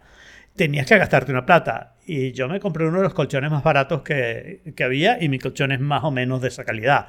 Yo diría que mejor que este. Probablemente algunos hoteles que tienen colchones mejores, pero eso, no van a ser así, no van a ser tan superiores que yo regrese a mi casa y diga, ay, qué incómodo mi colchón, ¿no? Mi colchón está bien y funciona bien. Entonces, no sé, me pareció interesante. ¿Y tú crees que eso es porque se, se, hizo asequible, como tú dices, el, el, costo o porque tu nivel de vida te permite tenerlo? Bueno, ambos. No, pero te puedo contar el ejemplo de, eh, y esto era que a, a, años 2000, o sea, que no era hace tanto tiempo, ¿no? Que yo fui a un hotel en Madrid que se llama el Wellington, que es un gran hotel. Muy buen que, hotel. Eh, estaba casado con Estefania y fuimos y en el avión de regreso yo estaba pensando, y ahora voy a dormir en mi cama, que no es tan cómoda como la del Wellington, ¿no? Y entonces le dije a Estefania, ¿por qué nosotros no tenemos un colchón tan bueno como el del Wellington? Y nos costó no solo dinero, sino también un buen trote de averiguar ¿okay? cuál era ese colchón de ese nivel y no sé qué, no sé qué, para comprarnos el colchón. Y lo terminamos comprando, fine. Pero nos costó más. Y yo te diría que yo no he hecho, salvo probablemente con el café, con las demás cosas yo no he hecho así como el gran esfuerzo de investigar cuáles son las mejores toallas, no sé qué. Yo compré unas toallas que tenían una buena recomendación y esas toallas son mejores que las toallas que ven en el Hilton. Compré unas sábanas que una amiga me dijo, esas toallas son, sábanas son chéveres, no eran muy caras y son mejores que las del Hilton. Entonces, eh, creo que es un proceso de asequibilidad, pero no solo desde el punto de vista económico, sino también desde el punto de vista de conocimiento. Mi colchón no es muy caro. O sea, yo creo que si te compras casi cualquier colchón, pagas más o menos esa A, cantidad. mí- a mí me pasa, yo le estaba contando a Alfredo más temprano que me pasa algo parecido. Yo me acuerdo cuando mi mamá vino de visita, donde yo estaba recién viviendo en Orlando, y se quedaron donde solían quedarse en uno de los Marriott cinco estrellas, resort súper lujosos de esos que tiene Orlando, que tiene como seis de esos. Y ella me decía, ¿y por qué no te vienes y te pasas una noche aquí en el, en el hotel? Y yo, porque no hay nada en el hotel que sea mejor que mi casa. Claro. Tengo un mejor colchón, tengo mejores sábanas, tengo, tengo mejor vista en mi casa, tengo mejor piscina, tengo, tengo todas las cosas que mejores Sí. aquí, ¿no? Y, y de verdad que yo, o sea, por ejemplo, ahora que, bueno, ahora no tengo mejor piscina, ¿no? Definitivamente tengo peor piscina, pero, pero por lo menos tengo. Eh, pero para, el- por ejemplo, el colchón fue algo que yo estudié muchísimo, que al final no costó demasiado y que es mejor que cualquier otro colchón que yo me haya quedado, eh, yo creo que en la vida. Y tiene un año y está como nuevo, está igual que, que, que nuevo. Eh, y, y cosas como esas de, de eso, las toallas, por ejemplo, las que yo tengo, la toalla que yo tengo en mi, en, en mi baño es mejor que cualquier otra que yo haya usado antes. Eh, no sé, tan sencillo como el estudio o el, el sofá es terrible, pero este, este, pero el televisor o, o los platos de comida o las instalaciones, las Ahora, facilidades son Eso El también depende televisor de del las- hotel de- no resuelto un del poco interés inútil, que- ¿Ah? en un hotel sí. ¿no? O sea, yo tenía la esperanza que el televisor en este hotel tuviera algún tipo de Roku, Apple TV o... Nah, No, los hoteles están muy atrasados en eso. Por la misma Sí, razón que las nada, nada. Yo me acuerdo, Claro, o sea, por la misma es- razón. y es eso, es otra de las cosas que también ha cambiado que yo creo que con los años. O sea, uno antes, en medio de todo, de vez en cuando te tripeabas un poco la televisión del hotel porque tenías canales que no veías en tu casa. Claro, ¿Ok? claro. Y tenías otro tipo de contenidos que no podías ver de ninguna otra manera. Y ahora es como O al que no, yo menos- tengo acceso a todo el contenido del mundo y porque aquí no están los programas que yo quiero ver. O sea, porque aquí no, ¿sabes? O, No está mi o- Netflix. o al menos tenías el mismo contenido. Cuando dijiste lo de tu mamá viendo el mar, me acordé una vez que yo con una amiga viajé a Miami y ella vivía en Miami. Pero lo que decidimos fue que del aeropuerto, en vez de ir a su casa, nos íbamos a pasar un fin de semana en Key Biscayne. Creo que es un Ritz-Carlton en Key Biscayne. Ah, justo. que era un hotel ujú. absolutamente divino con una playa. Sí, Entonces. ¿sabes? Nos pasábamos el sábado, room service, playa, comíamos ahí mismo, no sé qué, y después íbamos para su casa y nos íbamos a quedar un tiempo en su casa. Pero era así como un fin de semana especial. Y me acuerdo, la cama magnífica, el room service extraordinario, pero también me acuerdo que vimos televisión. Vimos televisión porque si querías ver la carrera de Fórmula 1, estaba ahí en esta televisión del Claro. hotel, igual que en tu casa, ¿no? Mientras que ahora esas cosas no están, ¿no? Porque ahora no quieres la carrera de Fórmula, que es la carrera de Fórmula 1, pero también quieres el Netflix, quieres el Hulu, y entonces esas cosas ya no están, ¿no? No, no entiendo mucho cómo van a poder los hoteles eh, superar Solucionar, eso. claro, ese sin- problema. Sin algo como un casting, ¿no? Y también es que como la tecnología avanza tan rápido, Sí. entonces las inversiones que tienen que hacer los hoteles para surtir de tecnología su- Sí. todas sus habitaciones, no la puedes cambiar tan rápido. Entonces, por esa razón es que, por ejemplo, los bancos, o bueno, muchos sectores, alquilan los equipos y, y no los compran. Porque Y saben mejor. Creo, que esa es la respuesta a la pregunta que hacías antes. El asunto es que la te- la- los precios han bajado y claro, en tu casa tú compras uno, tal vez dos, Claro. pero los hoteles igual tienes que comprar 10 mil y entonces Claro. quieres un precio aún más bajo y los precios no han bajado tanto de esas cosas como para que tú digas yo puedo hacerlo y tampoco probablemente sientes que ese es el factor diferenciador. Te voy a decir una cosa, ¿qué es lo que a mí me gustó? ¿Por qué volvería yo a ese hotel eh, en ese lugar y no sé qué, no sé qué? Por el servicio. El servicio es el gran factor diferenciador, ¿no? Porque por más que sea eso, mm, la llamada por teléfono para hacer room service es hasta más fácil que hacer una order por teléfono a un restaurante aquí, ¿no? Que además no la hago, la hago con la aplicación. Tendría que tener una app, esa es la diferencia. Tendría que- Claro. para pedir las cosas. Claro. Bien, y con eso, eso ha sido todo por esta vez. Otro tenedor al lavaplatos. Y les invitamos a que nos cuenten si sus casas son mejores que los hoteles en The Forking Place. Y le damos gracias a Jorgis por habernos acompañado en el chat y nos vemos el próximo martes a las 5 de la tarde en Oh Fork It barra live. Now get the fork out of here.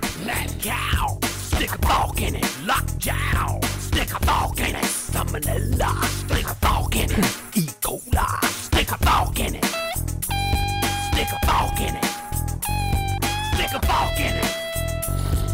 A It's done.